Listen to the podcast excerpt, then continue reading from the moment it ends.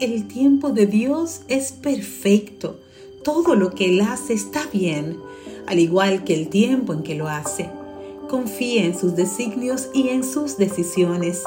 En tiempos de gran inmediatez, esperar se hace más difícil aún, sobre todo cuando ves que otros suben rápidamente como la espuma, mientras tú aún sigues esperando.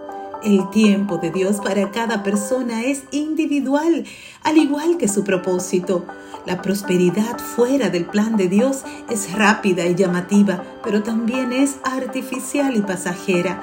No te dejes confundir ni permitas que tu corazón corra detrás del espejismo de un bienestar donde Dios no está.